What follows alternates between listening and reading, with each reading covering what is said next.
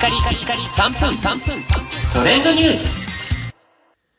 ナビゲーターのしゅんです。今日あなたにご紹介するのは、Spotify より限定配信されているオーディオドラマ、バットマン葬られた真実についてご紹介いたします。えこちらはですね、Spotify とワーナーブラザーズおよび DC コミックスとの数年間にわたるパートナーシップ契約に基づいて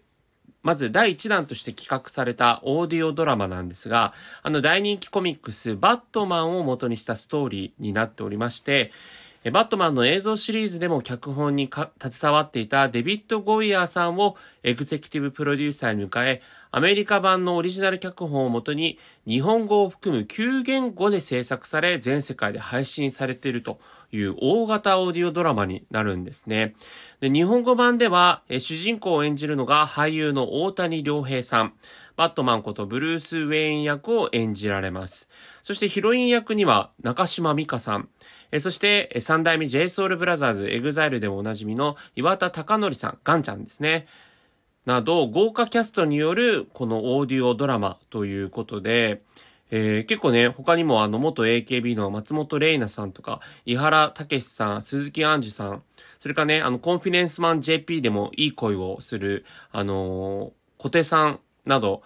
結構もう豪華キャストに基づいてこのドラマが作られてるという形なんですね。うん。で、このバットマン葬られた真実は、まあ、サイコスリラーということで、えー5月3日より配信されて、1話、2話がもう配信中なんですが、えー連続ドラマという形で今後も毎週、えー配信されていくということですね。で、結構あの、1話を聞いたんですけど、